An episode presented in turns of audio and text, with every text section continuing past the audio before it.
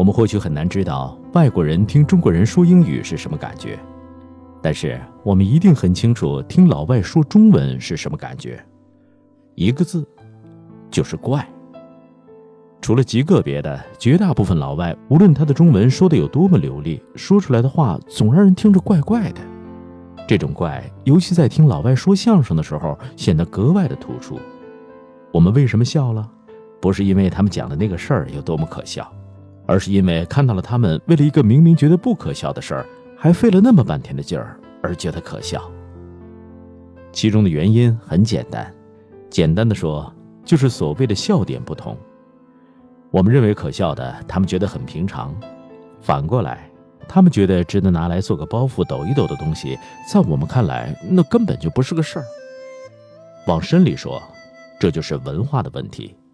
不同的文化有着各自不同的价值认同，也有着不同的表达方式。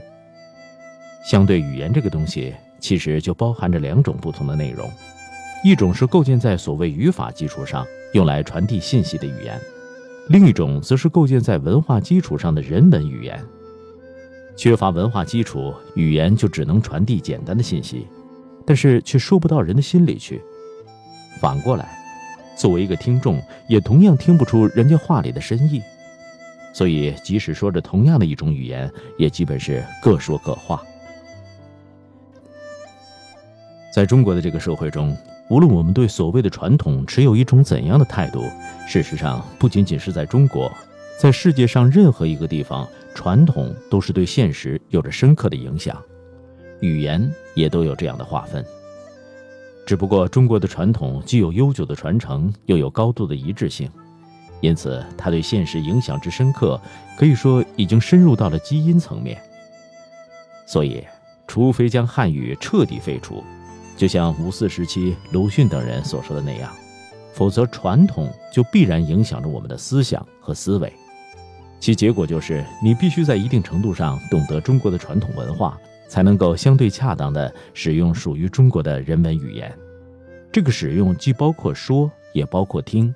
说的时候能够说得清楚准确，听的时候能够听得清晰明白。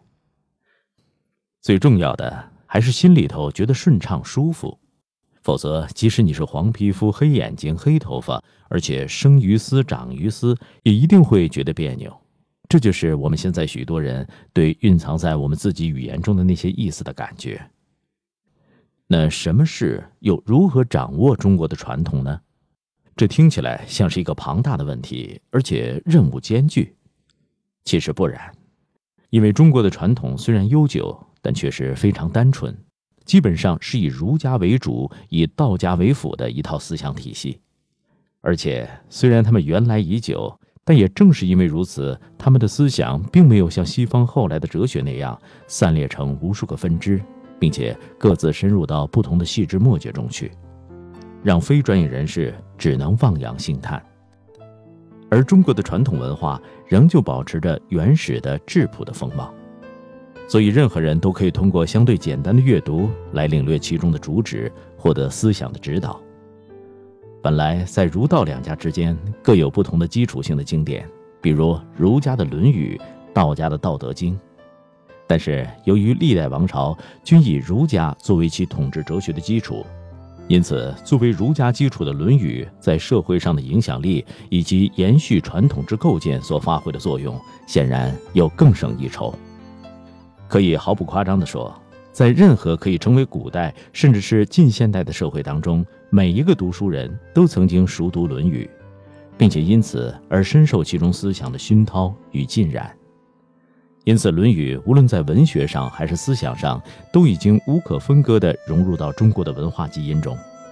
换句话说，《论语》中的文字和思想，在相当程度上就是所谓的中国的人文语言的基础。读不懂《论语》，或者说没有读过《论语》，就很难真正的理解中国的文化、中国的人以及中国人的思想与语言。虽然我们对《论语》的研读的确已经中断了数十年，但是与将近三千年的传统来说，这只不过是一瞬而已。当然，在这个世界上，没有一种东西真的能够靠强权来维护其在人们生活乃至心中的地位长达数千年之久。那些能够经得起时间考验的、能够历经波澜而传承不辍的东西，一定是能够深刻的打动人心的，一定是能够给人们的现实生活以切实的指导的。《论语》也不例外。千万不要以为汉武帝的一生。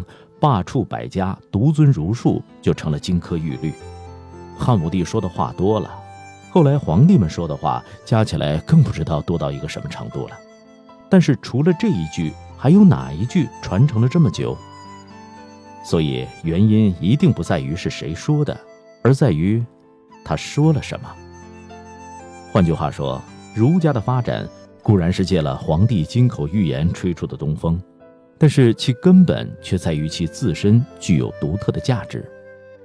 同样的，历代读书人之所以醉心于《论语》，固有科举有用的功力，但是其根本仍在于《论语》本身具有独特的价值。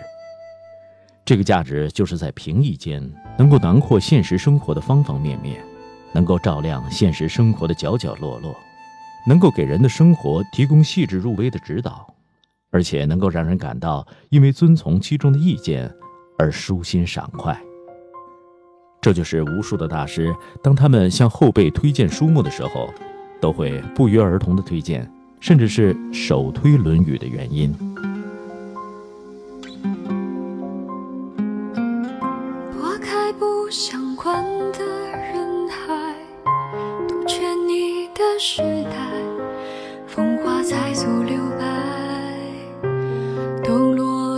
一身尘埃，传来冰消雪融化，响亮寺外，晨昏光阴都在写山顶分开，人间的气候不为谁更改。狂奔去经过，记忆的藤蔓，一幕幕关于你的却转天意自知冷暖，斜眼突然念过循环。长河里飘摇着谁瑰丽的诗篇？他至少道出梦中青涩的爱恋。而我只缄默回味惊鸿一瞥，辗转过一年又一年。墨笔母亲手线上一生的画生岁月，迟来的花时间喷薄成凋叶。你是人间的四月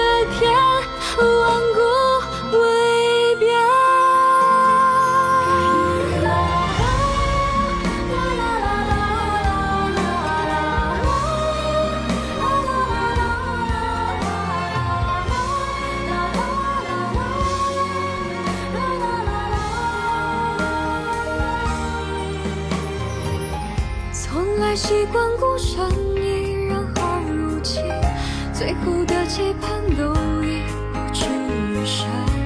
流言的背后，只能是疑问。最美的梦境，留心头只剩最好的时光。遇见对的人，摆脱所有身份，凭自相认。长河里飘摇着谁瑰丽的诗篇？他至少道出梦中青涩的爱恋。而我只缄默回味惊鸿一瞥，辗转过一年又一年。我闭目亲手献上一生的花圈，睁开眼，两句挽联，时间，喷薄成表演。你是人间的四月天，永世。